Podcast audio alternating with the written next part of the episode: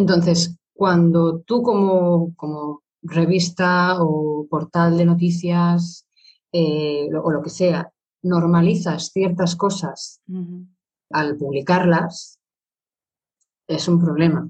Es decir, se deberían visibilizar aquellas cosas que cumplen los valores ¿no? que queremos tener, no aquellas que no los cumplen.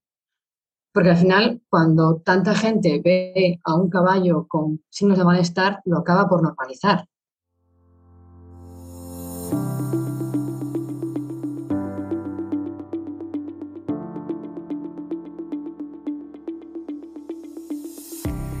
Estamos de vuelta una semana más en The Modern Rider, el primer podcast ecuestre que reúne el deporte con el horsemanship. Un lugar especial para descubrir entrevistas inspiradoras a los mejores profesionales ecuestres para ayudarnos a convertirnos en mejores jinetes más conscientes y responsables. Os agradezco sinceramente por vuestro apoyo y la bienvenida que reserváis a cada uno de nuestros invitados. Ya sois unos cuantos en haber accionado nuestra amiga la campanita en las distintas plataformas. Si todavía no está hecho, os invito a, hacerlo desde ahora para ser los primeros en recibir una notificación en cuanto sale un nuevo episodio.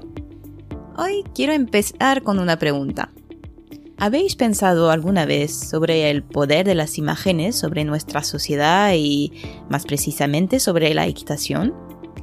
Entre la prensa ecuestre, las marcas y las redes sociales estamos inundados de fotografías de caballos a diario, por lo mejor y a veces por lo peor. El caballo, con su fuerza y su carisma, nos impresiona tanto que nos quedamos en admiración cuando vemos a un binomio saltando montañas o haciendo un espectacular trote en extensión, por ejemplo. Como jinete, cada sesión de entreno, de salida al campo o de competición es una nueva oportunidad de sacar la cámara para tener recuerdos de estos momentos mágicos con estos seres que tanto amamos. Muchas veces eh, estas fotos o videos transmiten cosas muy positivas, un momento de conexión, de superación o de alegría, pero detrás de algunas de estas, si observamos bien, podemos ver signos de malestar en los caballos. Saliva o sudor excesivo, ojos en blanco o vacíos, heridas causadas por espuelas, etc. Esas imágenes no mienten, y es donde entra nuestra responsabilidad de seleccionarlas cuidadosamente a la hora de exponerlas al público. ¿Y quién mejor que una fotógrafa para hablar de este tema? En este nuevo episodio vais a descubrir otro punto de vista acerca del caballo y de la equitación. Una mirada honesta, creativa y responsable. La de una joven artista, Andrea Rodríguez. Andrea es una gran enamorada de los caballos y del arte, quien consiguió juntar sus dos pasiones para crear su trabajo ideal. Es fotógrafa, diseñadora, pintor y creadora de cursos para los jinetes de doma clásica, además de, estudiar Bellas Artes en la Universidad de Barcelona. Antes de dedicarse a su arte, Andrea se formó y entrenó en doma clásica en las instalaciones del Cava y en Villa hasta principios del 2018, donde vivió el caballo muy cerca. En poco tiempo, tanto sus fotos como sus obras llamaron la atención del público, lo que le animó a seguir expresando su creatividad. Así destacaron unas de las cursos que diseñó, como por ejemplo la que corrió la joven amazona Cristina Wagemans en el último concurso internacional Tres Estrellas organizado por el Club Hípico Las Cadenas, terminando primera de su categoría.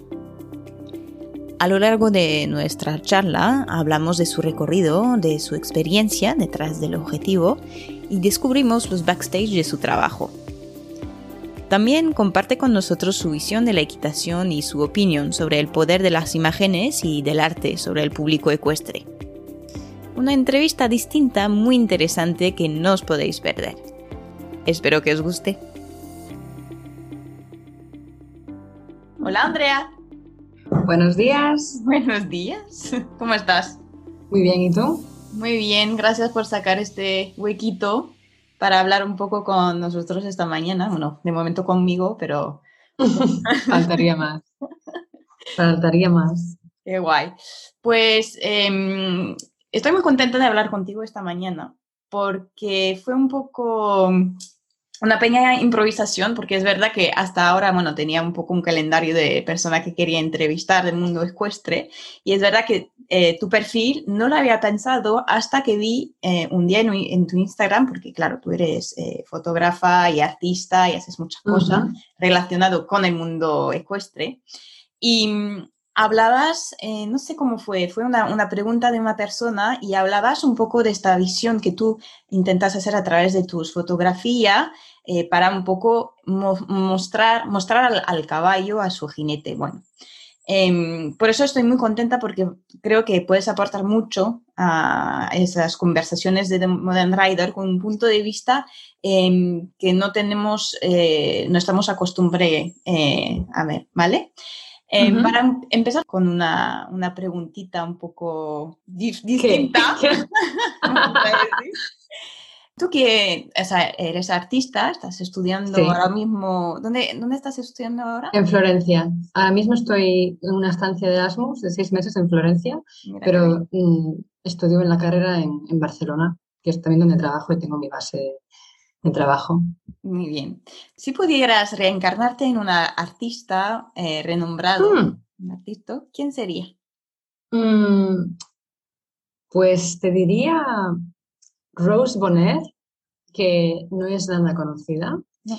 De hecho, eh, ha sido dato curioso, cuando empecé la carrera, el primer año, que es como el año que vamos todos más inseguros, aunque yo ya pues, tenía mis trabajitos hechos de antes, uno nunca está seguro de su estilo, ¿no? Entonces, yo me acuerdo que el primer año no, no dibujé ni pinté ni un solo caballo, porque básicamente era como un poco eh, ¿para qué vas a hacer eso si no tiene sentido o no vas a vivir de eso? O, ¿Sabes? Como que notaba un poco que me lo tiraban para atrás. Y claro, a veces el problema de los profesores en algunas carreras es que pecan más ellos de cerrados de mente y de, ignorantes que otra cosa. Y bueno, Rose Bonner fue una grandísima retratista eh, francesa de, finales del siglo XIX, principios del siglo XX, que Básicamente se ganó la vida dibujando y pintando caballos, animales. De hecho, en el Prado hay un cuadro de ella, de un león, que se hizo famoso, se hizo más conocido porque lo, expusieron finalmente. Es como. Y a mí me parece una, mujer que se montó la vida como quiso, en una época en la que las mujeres tampoco tenían, pues, mm, demasiada facilidad, incluso para hacerse artistas, y se hizo muy reconocida por ser una gran pintora de naturaleza y de y de caballos, que era lo que más me gustaba ya pintar. Entonces, claro, cuando el día que le puse delante, encima de la mesa al profesor, no, mira, esta mujer es una referencia para mí, cállate, déjame pintar caballos, ¿sabes? Es que soy muy directa. Así que me reencarnaría en ella. Y de hecho, em, fíjate que aquí en Florencia estoy pintando caballos. O sea, básicamente. Porque... Lo tienes en la vena es lo que más me llena, ¿sabes? También estoy con figura humana y demás, pero, joder, aquí pues sí que me lo valora. Al menos, no sé, hay mucha gente que pinta personas, ¿no? Hay menos gente que pinta caballos, con lo cual, pues, yo me quedo con lo segundo. Muy bien. Y entonces, tú, Andrea, antes de tener tu oficio como artista, como fotógrafa, em, montabas, montabas bastante, te dedicabas a la doma clásica. Eh, ¿Cómo, primero, ¿cómo vino este cambio de decir, voy a dejar un poco de lado montar y me voy a dedicar a mi arte? ¿Por qué y cuál fue este proceso de, cambio? Pues mira, em, empiezo por el principio. Yo acabo la, el bachillerato y con muy buenas notas y así, y como siempre, pues, bueno, como mucha gente le pasa, yo no tenía ni idea de qué estudiar.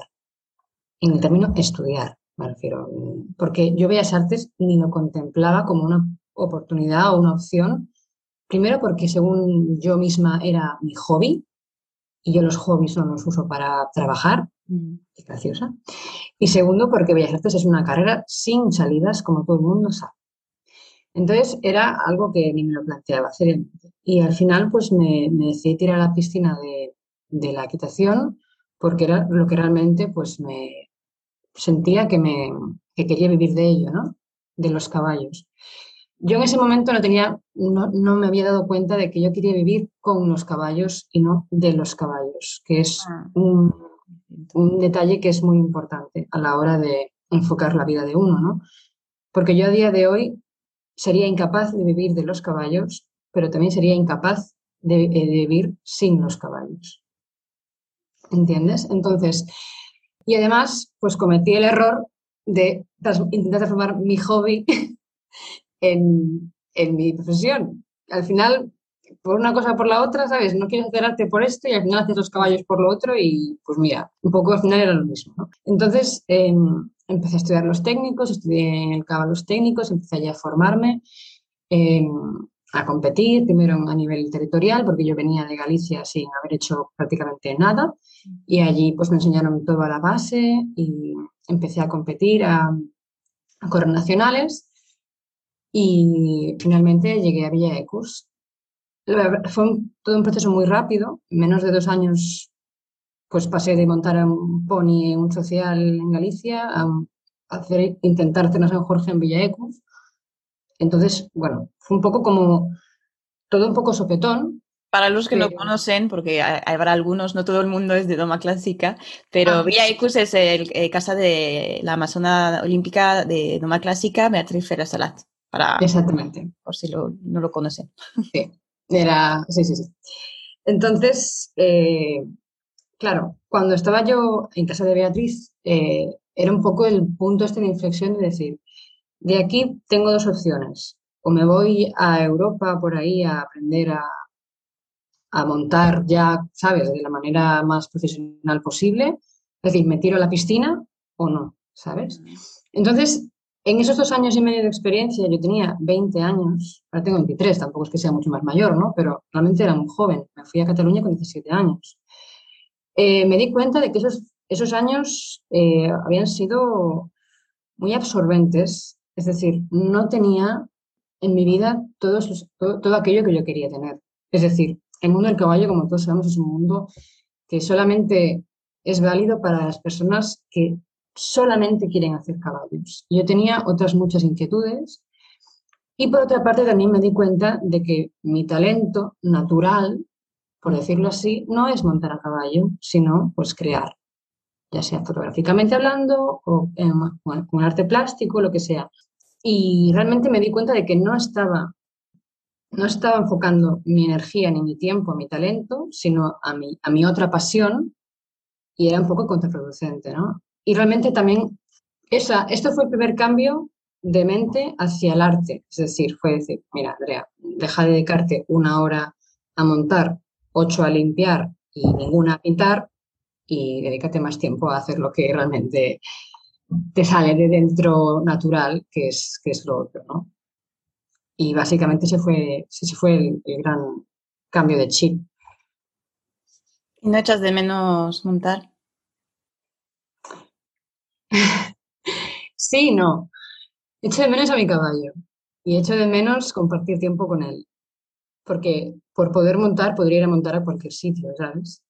Me encanta ir, por ejemplo, a casa de mis amigos o pues a casa de Diego, por ejemplo, que es un gran amigo mío. Allí siempre tengo un espacio para poder desinhibirme de Barcelona, pero realmente montar todos los días y que me duele la espalda no lo echo de menos. Que realmente además que con mi trabajo, gracias a Dios, pues estoy en contacto con los caballos mm, al final. no todos los días, pero sabes, quieras que no, los vives de otra manera. Así que bien, lo llevo bien. Encima me acuerdo de una frase que me dijiste un, día, tuvimos, estábamos en un curso, de hecho, no me la acuerdo bien, pero dijiste como en plan, no soy em, amazona de, o sea, soy amazona de un solo caballo o algo así, me habías dicho, y lo veía muy interesante, porque yo también, o sea, me sentía un poco eh, en esta posición también. ¿Qué querías decir diciendo eso?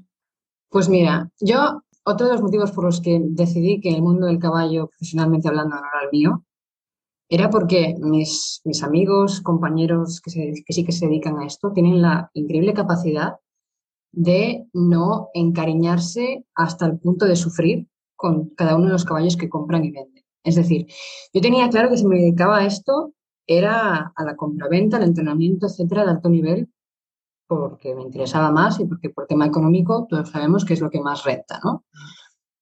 Pero una vez tuve a mi caballo astro, mm, yo me perdí en él y con él. Entonces me di cuenta de que yo estaba hecha no, para ser entrenadora, sino para ser propietaria, porque yo soy incapaz de no hacer un vínculo, de no preocuparme y de no sufrir, ¿sabes? Es decir, a mí, si tengo un caballo durante X años con el propósito de venderlo, yo si no va a una casa espectacular donde vaya a tener igual o mejor que yo, pues me, me costaría mucho venderlo, ¿sabes? Y al final, pues eh, el mundo del caballo consta de vender caballos. Es que si no, te mueres de hambre o te endeudas, ¿sabes? Con lo cual, pues a nivel, a nivel práctico es sería imposible para mí. Entonces, pues sería muy infeliz, ¿sabes? Si me dedicara a algo que, no, que, es por lo que sufro. Entonces, yo me di cuenta de que soy una persona que está hecha para tener un caballo y desvivirme por él o por ella, si es una yugo. ¿Sabes? Para que sea el centro de mi, de, de mi día a día y mm. esas cosas. Pues es, interesante saberlo y creo que también eh, es como hay que tener humildad para asumirlo, porque lo que dices tú es un sector que es un poco, eh, hay que saber adaptarse a ese tipo de, situación, de, porque al final tratamos como una minimal y...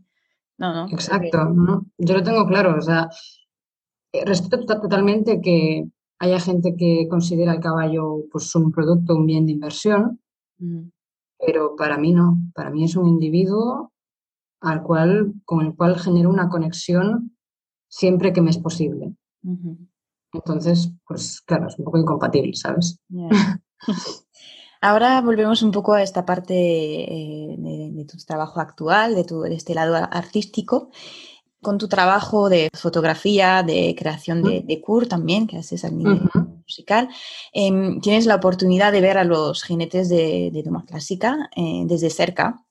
¿Cuál es tu observación sobre la, disciplina desde este punto de, vista como fotógrafa y, cómo, eh, y saber si te diste cuenta de cosas que no hubieras visto antes? Pues mira, mm, a ver, yo la competición no demasiado, pero la viví también como en, primera persona. Em, también la viví en segundo plano, pero no como fotógrafa, sino pues como acompañante o lo que sea. Entonces sí que es verdad que, bueno, a mí la competición me apasiona. Son cuatro minutos a los que les dedicamos mm, cuatro años a veces, ¿sabes? O meses. Realmente, eh, si te vas a pensarlo, es un poco estúpido. ¿sabes? Es decir, no, eh, yo estoy todos los días trabajando ah, para llegar allí cuatro minutos y cagarla, ¿sabes? A veces dices, pero vamos a ver, ¿en qué momento? Pero bueno, somos así, ¿no? Eh, como fotógrafa te puedo decir que, bueno, vemos la vida desde un, desde un foco y la vemos muchas veces más de cerca, incluso que, es decir, eh, la lente de la cámara te permite focalizarte en cosas que es imposible hacerlo con el ojo humano normal. Y es precioso pues, ver los detalles que desde ese marco, ¿sabes? Por ejemplo, yo qué sé, unas la mano de un entrenador cuando la niña sale de la, pista y se la se, cogen las manos o le pones le pone la mano sobre la pierna. Esas cosas tan son pequeños detalles que realmente son los que conforman el mundo de la competición y lo bonito de ser fotógrafo o fotógrafa es que los ves sin nada más, sin, más ruido que, que, te distraiga, ¿sabes? Desde el punto de vista de las CURS, a mí las CURS son, para mí son la esencia de la doma clásica, me apena que no se hagan más a menudo, ¿sabes? Pero para mí eh, una CUR es como, es, es como si fuera irte, ir a una ópera, es como un teatro, ¿sabes? La ópera para mí es, es preciosa, es muy importante y, me inspira mucho porque en, mis trabajos también busco siempre que sean, dentro de las posibilidades, lógicamente, lo más teatrales posible, ¿no? al final es como vas a hacer una performance. Y, realmente con la, música para mí es la esencia también en parte de, la vida y cuando la ves eh, encima de un caballo, como que todo cobra sentido. dices, ah, vale, es un baile, ¿sabes? Es decir, cuando mis amigos que no están del mundo del caballo me preguntan qué hago, directamente les pongo la música y entonces lo, entienden, ¿sabes? Y dices, ah, está, está, el caballo bailando y es como, sí, definitivamente sí. Sí, y consigues captar emociones a lo mejor que más cercano de lo que habrías visto antes como Amazonas, sencillamente. Sí, sí, no, desde luego. Una de las grandes cosas que me quedaron por hacer, que espero algún día, si, si el universo lo quiere, poder hacer, es, es correr mi propia CUR. Lo bueno que, que, tengo es que corro la CUR de los demás, por medio de, ¿sabes? Porque al final, eh, yo cuando estoy viendo una CUR mía, pues estoy montando ¿sabes? En mi cabeza, porque me sé exactamente el segundo en que tienen que poder hacer el ejercicio, porque he visto ese, ¿sabes? Veo el vídeo tres mil veces cuando estoy con la CUR. Entonces, realmente es, un, es algo súper bonito y, y, muy intenso a nivel de emociones, porque cuando una música del Passage o del Piaf cuadra perfecta y la clavan, es que es la, la piel de gallina, de verdad. Ahora me viene, me viene esto, no lo había previsto, pero hablando un poco de CUR, que lo veo muy interesante. Em, ¿Qué tal es el proceso de, pues eso, de, diseñar una, una CUR y cómo consigues que haya una armonía entre la música y entre las, las figuras del recorrido? A ver, partimos de la base de que yo no soy compositora, es decir, yo no creo música desde cero, ¿vale? Entonces, yo dependo de lo que encuentro en YouTube, básicamente. Yo soy una gran amante de la música y estoy un poco enferma porque cada vez que escucho una canción le pongo un caballo encima de mi cabeza. Entonces, a veces voy por la calle, mm, me invento, voy a la academia por la mañana a las 8 de la mañana, voy con una canción así un poco más cañera, tecno, y le pongo a alguien top haciendo un pasaje. Y digo, ah, esto quedaría bien para una CUR, ¿sabes? Y así voy. Entonces tengo un gran repertorio de músicas en, en mi ordenador y tengo, aparte de ideas que me dan mis clientes, pues proyectos propios que pues me gustaría algún día poder hacer, ¿no? Entonces, para mí lo más importante de una CUR es que transmita. Tras que, que transmita algo, ¿no? Ya sea o sea, lógicamente que no sea aburrimiento, me refiero, que transmita pues tensión o alegría o que sea algo que a la gente que la gente se acuerde de que esa cura es tuya, ¿sabes? Y también que, que al jinete del Amazonas, lógicamente, le motive. Es decir, para mí no tiene ningún sentido que alguien corra una cur que no le haga sentir algo cuando la monta, ¿sabes? No, es que esto es una cur de... No sé, para eso no hagas una cur. Entonces, esas son mis prioridades. Que el jinete del Amazonas esté realmente motivado, motivada a la hora de hacerlo y que, pues, de paso, pues, a la gente también le guste, lógicamente, a los jueces y tal, ¿no? Pero siempre con la Amazona o el jinete como punto de partida, ¿vale? Y después, lógicamente, es importante leerse las normas de la FEI, porque la FEI también tiene unos, unos cánones, ¿no? Por ejemplo, el hecho de diferenciar cada ejercicio con una canción y, y contar una historia. A mí, por ejemplo, eh, muy pocas veces hago las curs 100% simétricas, es decir, poner la misma música a la izquierda que a la derecha, porque al final es una repetición que ya se espera uno. A mí me gusta darle como una especie de continuidad. Es decir, que si haces un apoyo a la izquierda y una pirueta y haces lo mismo a la derecha, que no sea la misma música, porque al final es como que hemos vuelto al punto, al punto A desde el punto B. Entonces, me gusta realmente generar como una historia en la cual las personas, el público, los jueces, lo que sea, no se esperen todo lo que va a venir después, ¿sabes? Lógicamente dentro de las posibilidades que me da la música que encuentro, porque no siempre es posible, ¿no? Pero si puedo, me gusta hacerlo así y que, y que lógicamente pues tenga puntos de más tensión, de menos, ¿sabes? Momentos apoteósicos también, si es posible. Y algo que también me gusta mucho introducir, que poco a poco se ve más en las cursos, es el tema de las letras. Porque, o sea, esto es como todo, un proceso, ¿no? Que cada vez se va aceptando más que las cursos tengan letras. Lógicamente no abusar de ello porque a veces cansa, pero cuando estás poniendo una canción, me invento, de los 80, de los 90, que es así conocida, que a la gente le gusta, que la canta, que te dejen ahí una frasecita, te motiva a, en tu cabeza a cantarla más y al final hace que te metas dentro de la curva. Al menos es como yo lo, percibo. Básicamente, esto es un poco lo que busco a la hora de hacer mi trabajo. ¿Hay un evento, un momento en concreto que te ha marcado más que otros durante, durante tu carrera de como fotógrafa? O... Pues mira, dentro de que, a ver, toco tres, palos, ¿no? El, tema de, la pintura, eh, la fotografía, que ha sido bastante improvisado, porque yo no iba a ser, no, iba a ser fotógrafa, no era mi intención. Y el tema de las CUS, que fue aún más improvisado. Es decir, al final eh, la vida te va poniendo el camino un poco, ¿sabes? Tú tienes que irlo siguiendo con las señales que te da. Eh, rollo, esto sí, esto no, esto, esto mejor, vete por aquí.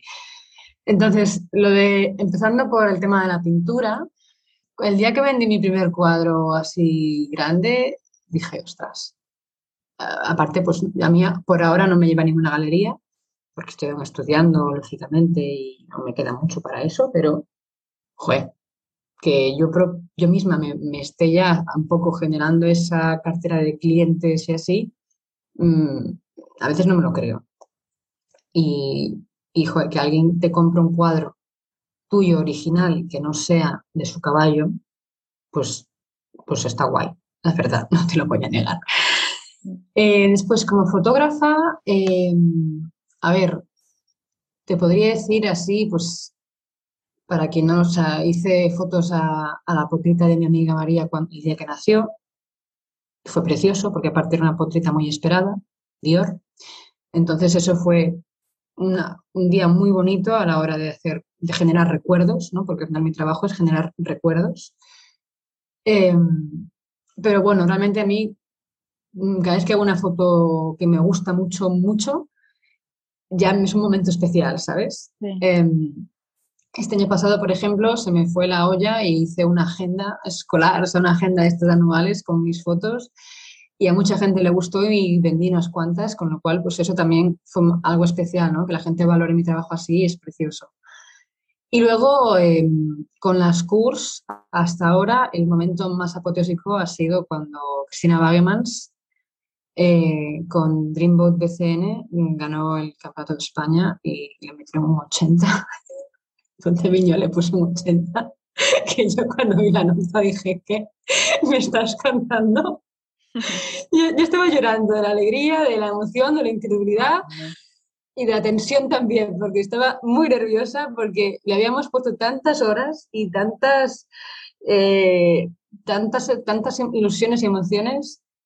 Y sobre todo cuando vi a la gente aplaudir y, y hablar así entre ellos, porque claro, yo estaba a primera línea de la valla y en las cadenas, pero tenía todo el mundo detrás, ¿no? Entonces, cuando empieza la cur, es así como un poco misteriosa, entonces, pues, ¿sabes? Un poco como de suspense, y en cuanto sale, empieza con Sweet Dreams, pero a saco. Y de repente se escucha, ¡oh! y yo estaba que no me lo podía creer, de verdad. Entonces, eh, es un día, fue un día súper feliz para mí, ¿sabes? Porque al final empezó como una broma lo de hacer las curs, pero como una auténtica broma.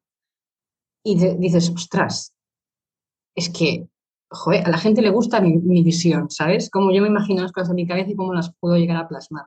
Lógicamente con mis, con mis em, limitaciones, ¿no? Ya estoy trabajando para poder, en algún día me, me encantaría poder llegar a, componer, no sé, pero al menos a, hacer más de DJ, ¿no? Como quien dice. Es decir, poder no depender tanto de lo que encuentro en YouTube.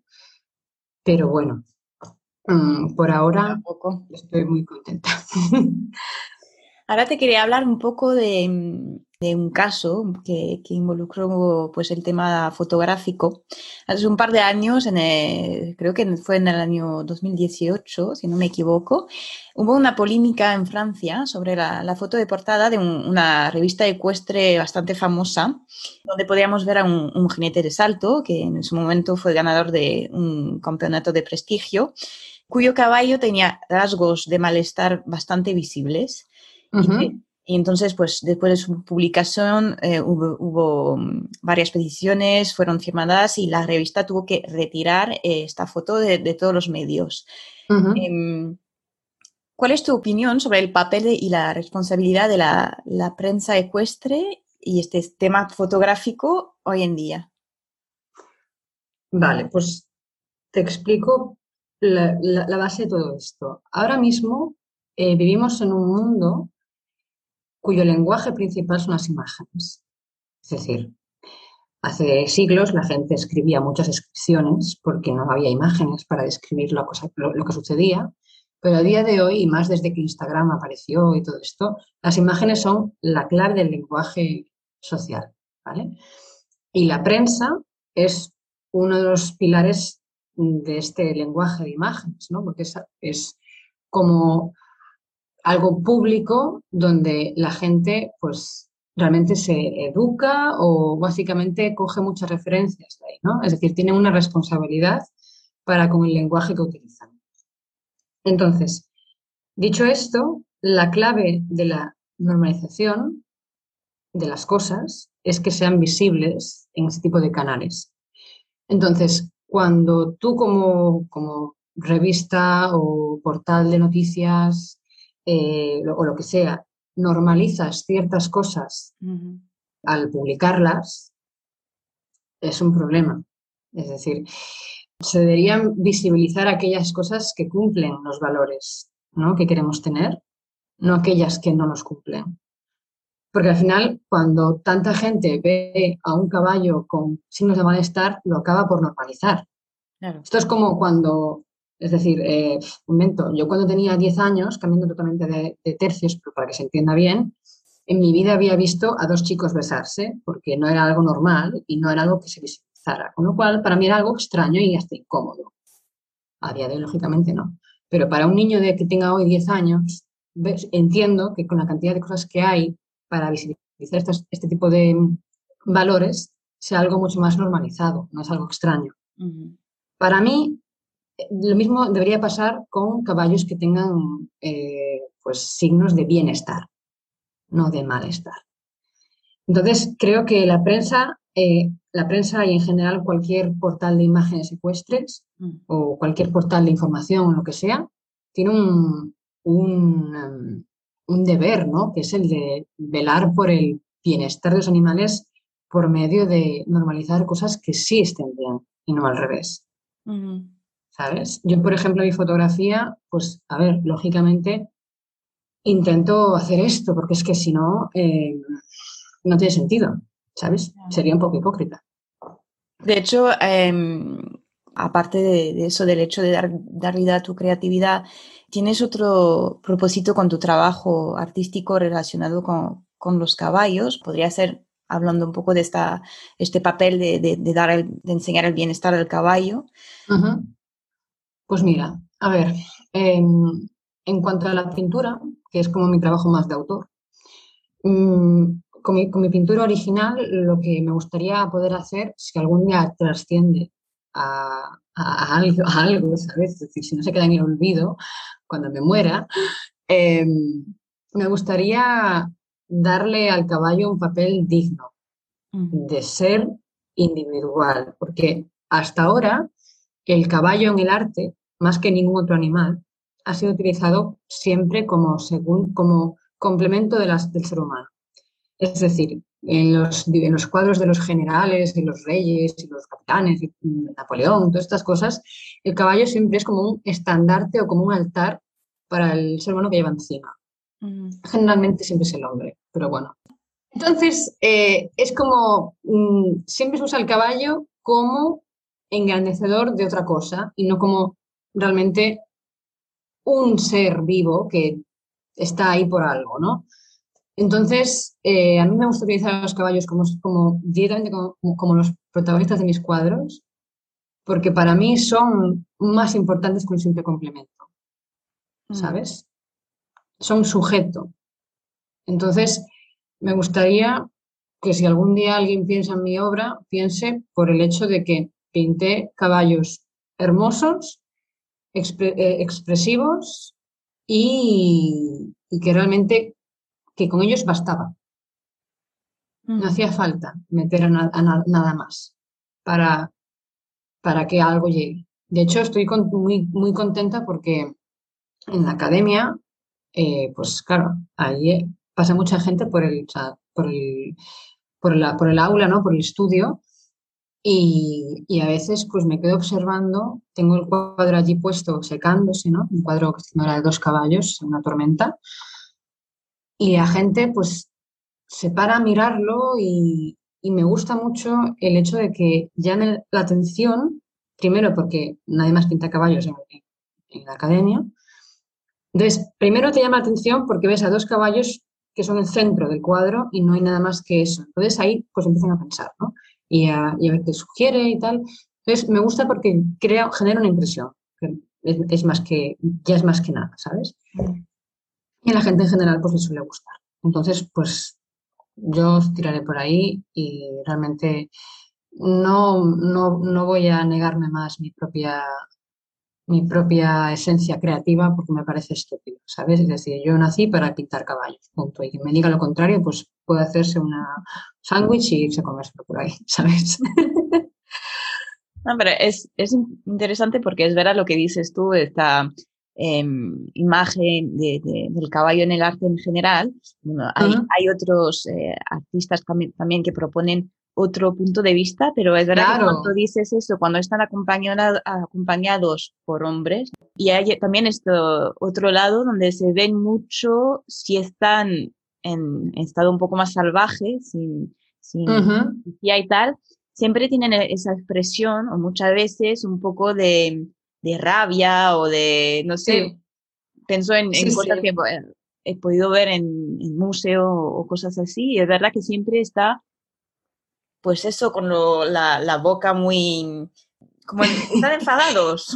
También pienso una cosa, bueno, para empezar, em, a ver, uno de los grandes referentes de arte ecuestre es George Stubbs.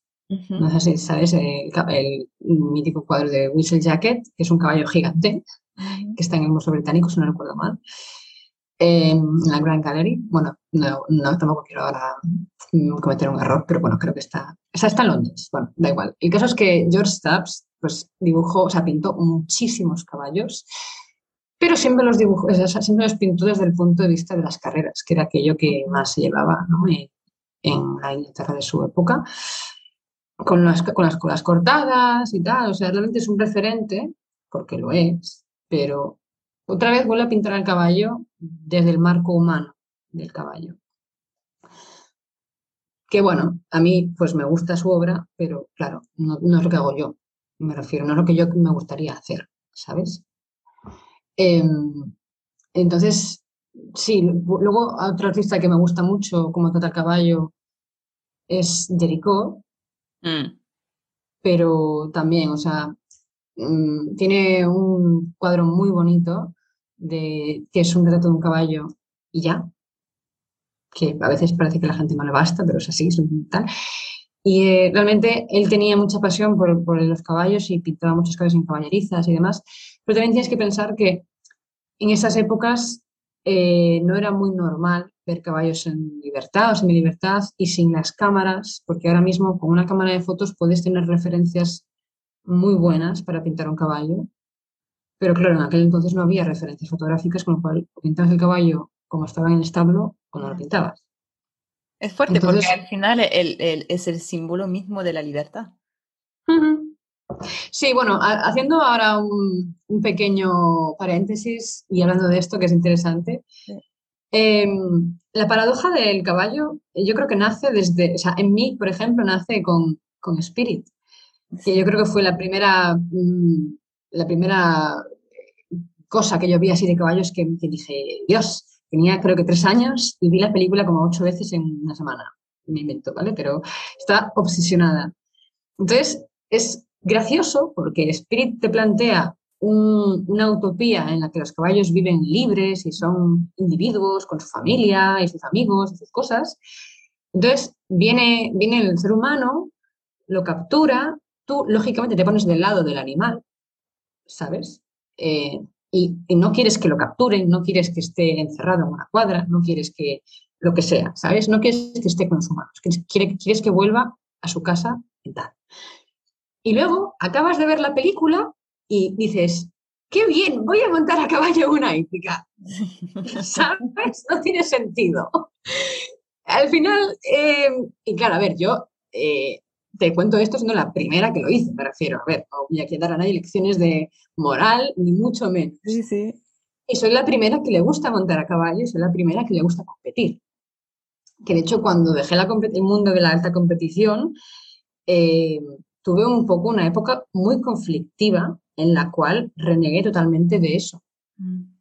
De hecho, tuve también la suerte de poder estar en contacto con formas alternativas de, tener animales, caballos en particular, con mi amiga Irene, Irene Jefael en Pontevedra, que ella se dedica a la educación equina y demás, y tiene sus caballos en libertad en casa y los monta eh, pues con una cuerda y se va con ellos al medio de, Pontevedra. O sea, yo me crucé un río y me fui a un parque lleno de niños y de gente y bicicletas con un caballo con una cuerda al cuello a galopar y el caballo con la voz paraba y aquello era maravilloso porque decía, ostras, esto tiene, o sea, hay un punto intermedio entre, lo, entre aquello y lo otro, ¿sabes? Es decir, se puede hacer. ¿Qué pasa? Eh, como la cabra vuelve al monte, a mí me gusta la dama clásica de la competición y yo no puedo renegar de eso. Entonces, una vez entendí que me gusta, aunque pues a veces no lo entiendo por qué, pero me gusta, me veo un poco en la obligación de intentar el día que pueda buscar ese punto intermedio, ¿sabes? Entre, entre algo más, ya no, la palabra no sé si es respetuoso o empático o no sé cuál es la palabra, pero algo que no sea Mm, lo que se hace ahora justamente. Al menos para mí, como, propietaria, que le importa un pedo si su caballo llega a hacer gran premio, ¿no? ¿Sabes? Porque yo no tengo esa presión.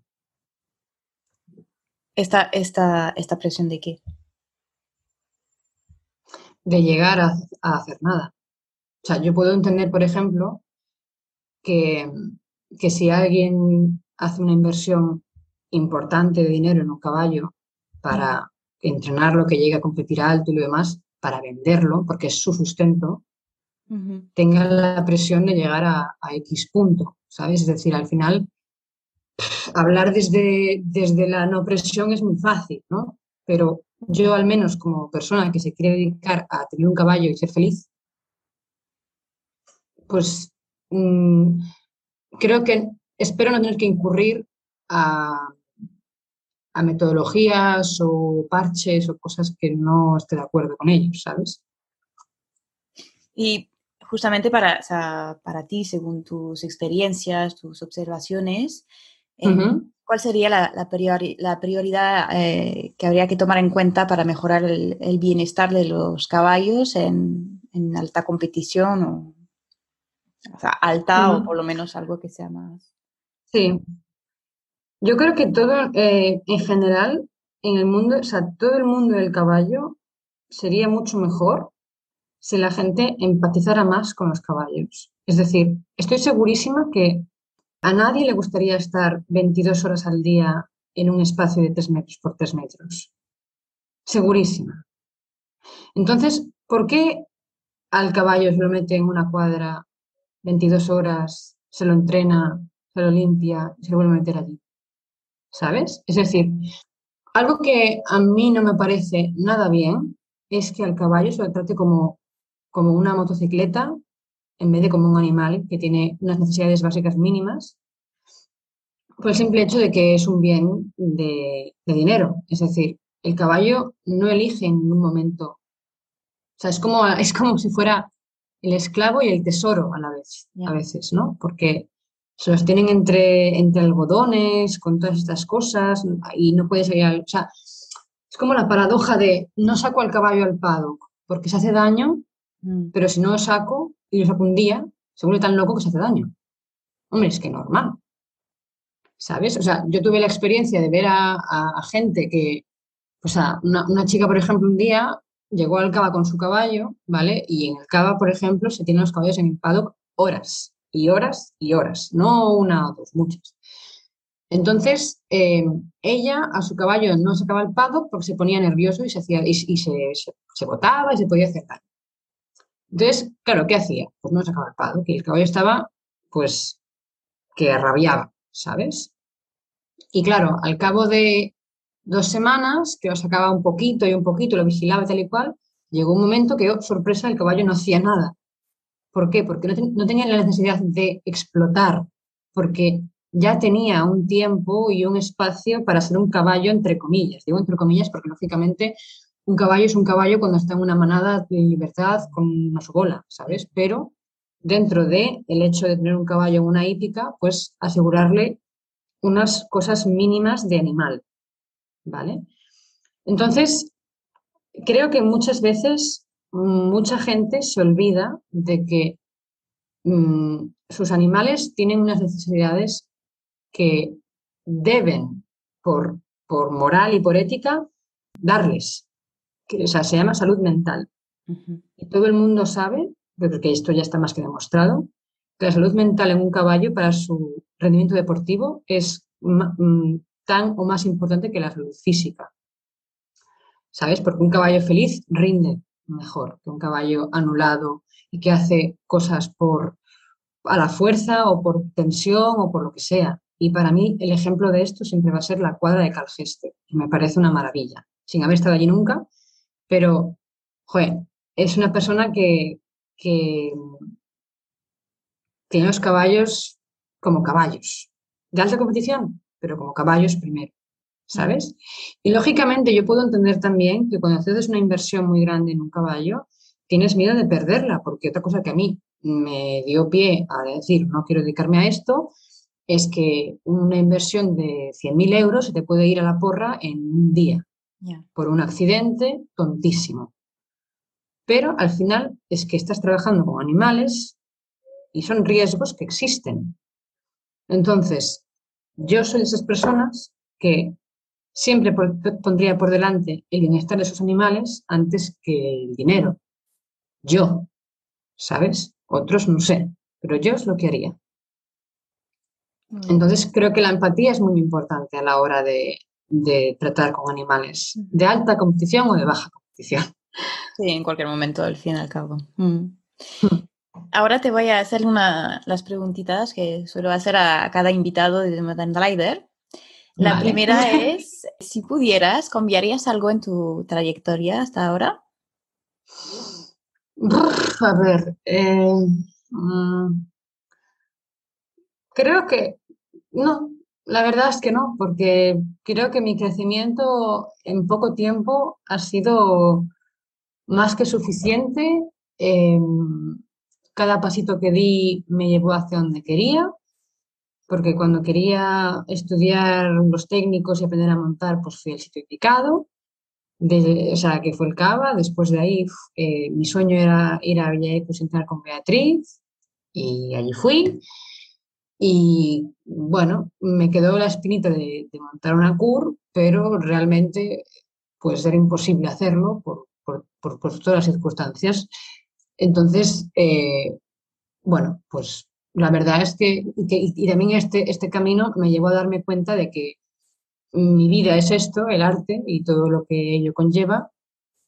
Y, y gracias a todo ese camino que hice previo, uno, aprendí, me discipliné, eh, hice callo, eh, aprendí muchísimas cosas en general de la vida, ya no solamente de los caballos, sino pues a, madurar, porque todo esto yo lo viví pues creo que muy joven, ¿sabes?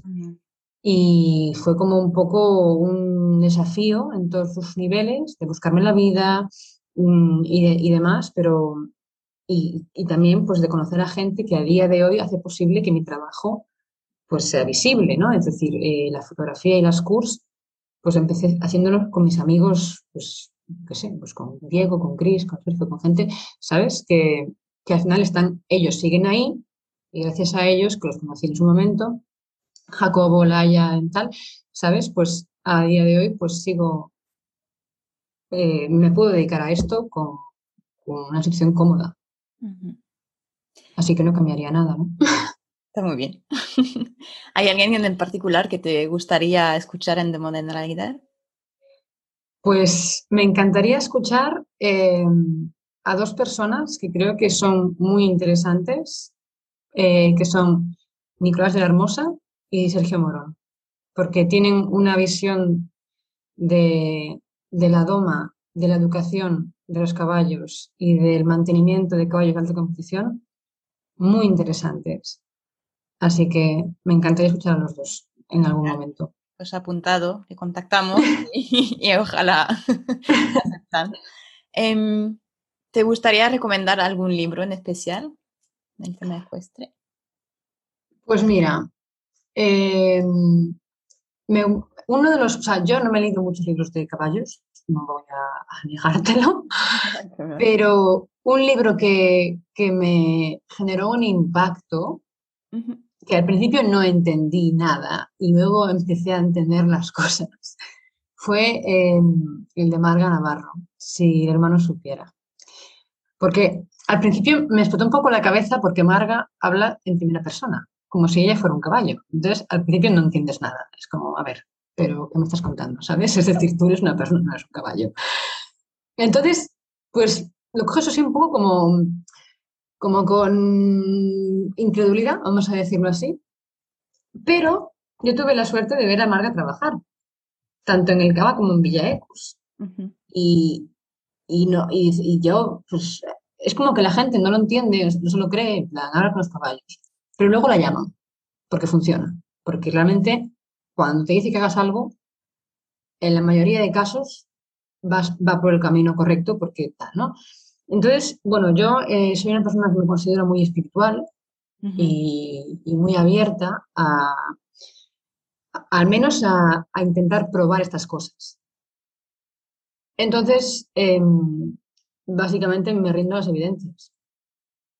De manera que si lees este libro con la perspectiva, o sea, con la mente abierta de decir, Marga, sí entiende, o sea, sí, sí puede hablar por los caballos, es un libro que te abre los ojos en muchísimos sentidos, ¿sabes? De hecho, me acuerdo que había una frase que me encantaba al principio del libro, que hablaba sobre la percepción del tiempo de los caballos. Los caballos no, saben el futuro, no, para ellos no es jueves o viernes o es sábado, no es ningún día, es un día en el mundo que amanecéis y se hace de noche. Entonces, esto te sirve para realmente, eh, o sea, incluso hasta para meditar, ¿no? Es decir, eh, mucha gente está muy con esto del mindfulness y no sé qué, eh, yo me acuerdo que a mi caballo le transmitía mucha más, mucha más tensión yo por el hecho de adelantarme a las, cosas que pues él mismo es que daba igual. Un día coges, te llevas al remolque, oye, hay competición. Ah, vale. ¿Cómo, o sea, él cómo lo va a saber. Claro, claro. ¿Sabes? Y es una manera muy, muy interesante de ver la vida, ¿no? Es decir, mañana no existe, existe ahora. Así que vamos a disfrutar ahora. Interesante. Pues mira que no lo, no lo leí conociendo a, Marga, pero aún me lo tengo apuntado en la lista, pero me da más... Te digo, es un tocho de libro, pero se lee muy bien. O sea, se lee bastante... Aparte va bien porque son capítulos, entonces puedes leerte uno y verte el índice y dices, me gusta el capítulo 15, ¿sabes? Y entonces vas un poco lo que te interesa. Pero desde luego em, es un libro que yo recomiendo porque al menos te da un punto de vista radicalmente distinto a otros libros. Perfecto. Apuntado. La última pregunta. Hay una playlist eh, que se, está creando de, de Modern Rider, porque también nos gusta mucho la música. Y pregunto a cada invitado si pueden recomendar una, una, canción, una música para añadir a esta playlist que, que, te motive, que te inspire, que te hace recordar a los caballos. ¿Cuál sería la tuya? Bueno, voy, a obviar la, la canción de Spirit porque entiendo que ya estará más que, más que puesta en esa playlist. Para... Hay, diré dos canciones, se puede. Bueno, una es, se llama Outro, bueno, Outro de M83, que es una canción que a mí me permite mucha libertad. Y luego me encanta El verano de Vivaldi, que es una parte de las cuatro estaciones. Y el verano para mí es como toda esa fuerza. De hecho, es la que es para a la hora de hacer este último cuadro. Me la puse mucho porque realmente es como esa especie de potencia, explosión tormentosa, bella de los caballos, ¿no? Me gusta mucho esa canción, esa, esa, ese texto también. Genial. Pues ya está. Muchísimas gracias, la verdad que me lo he pasado muy bien, muy interesante. Eh, espero que tú también, que lo hayas disfrutado. Sí, sí. A mí hablar me encanta, o sea que... Y pues te seguiremos en tu, en tu trabajo, en tu trayectoria, esperando que ver unas de, de tus obras ahí dentro, dentro de poco. y, Ojalá. Seguro. Ojalá. Y nada, gracias, que te vaya todo bien. A ti, adiós.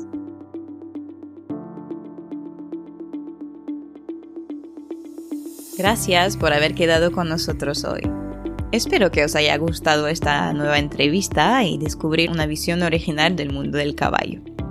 Para saber más sobre el trabajo de Andrea y los servicios que propone, podéis hacerlo a través de su página web o de Instagram. Como siempre, todas las informaciones y referencias se encuentran en las notas del episodio. La próxima vez daremos la bienvenida a... Eh, pues será una sorpresa. A la hora a la cual os hablo, aún tengo que concretar fecha de grabación con dos personas estos días y entonces dependerá de a quién entreviste primero. Lo que sí os puedo decir es que hablaremos de etología, doma natural y educación equina, ya que estos temas son para ambas las fundaciones en las cuales se basan sus trabajos. Mientras tanto, os deseo un día estupendo. No dudéis en dejarnos una nota, un comentario o en compartir este episodio si os ha gustado y nos escuchamos dentro de dos semanas. Hasta pronto.